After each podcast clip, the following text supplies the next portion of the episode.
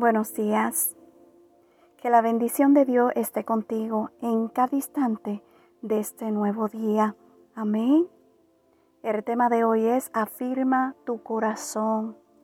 Si vamos al libro de Santiago capítulo 5 versículo 8, la palabra de Dios nos dice tener también vosotros paciencia y afirmar vuestros corazones, porque la venida del Señor se acerca. Sabes, aguardemos su venida con paciencia. Y mientras esperamos, afirmemos cada día nuestro corazón en el Señor. Seamos personas de convicción firme para que nada nos mueva de lo que hemos aprendido en su palabra. Amén.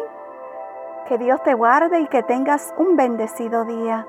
Y una vez más, gracias por escuchar un café con mi amado Dios. Shalom.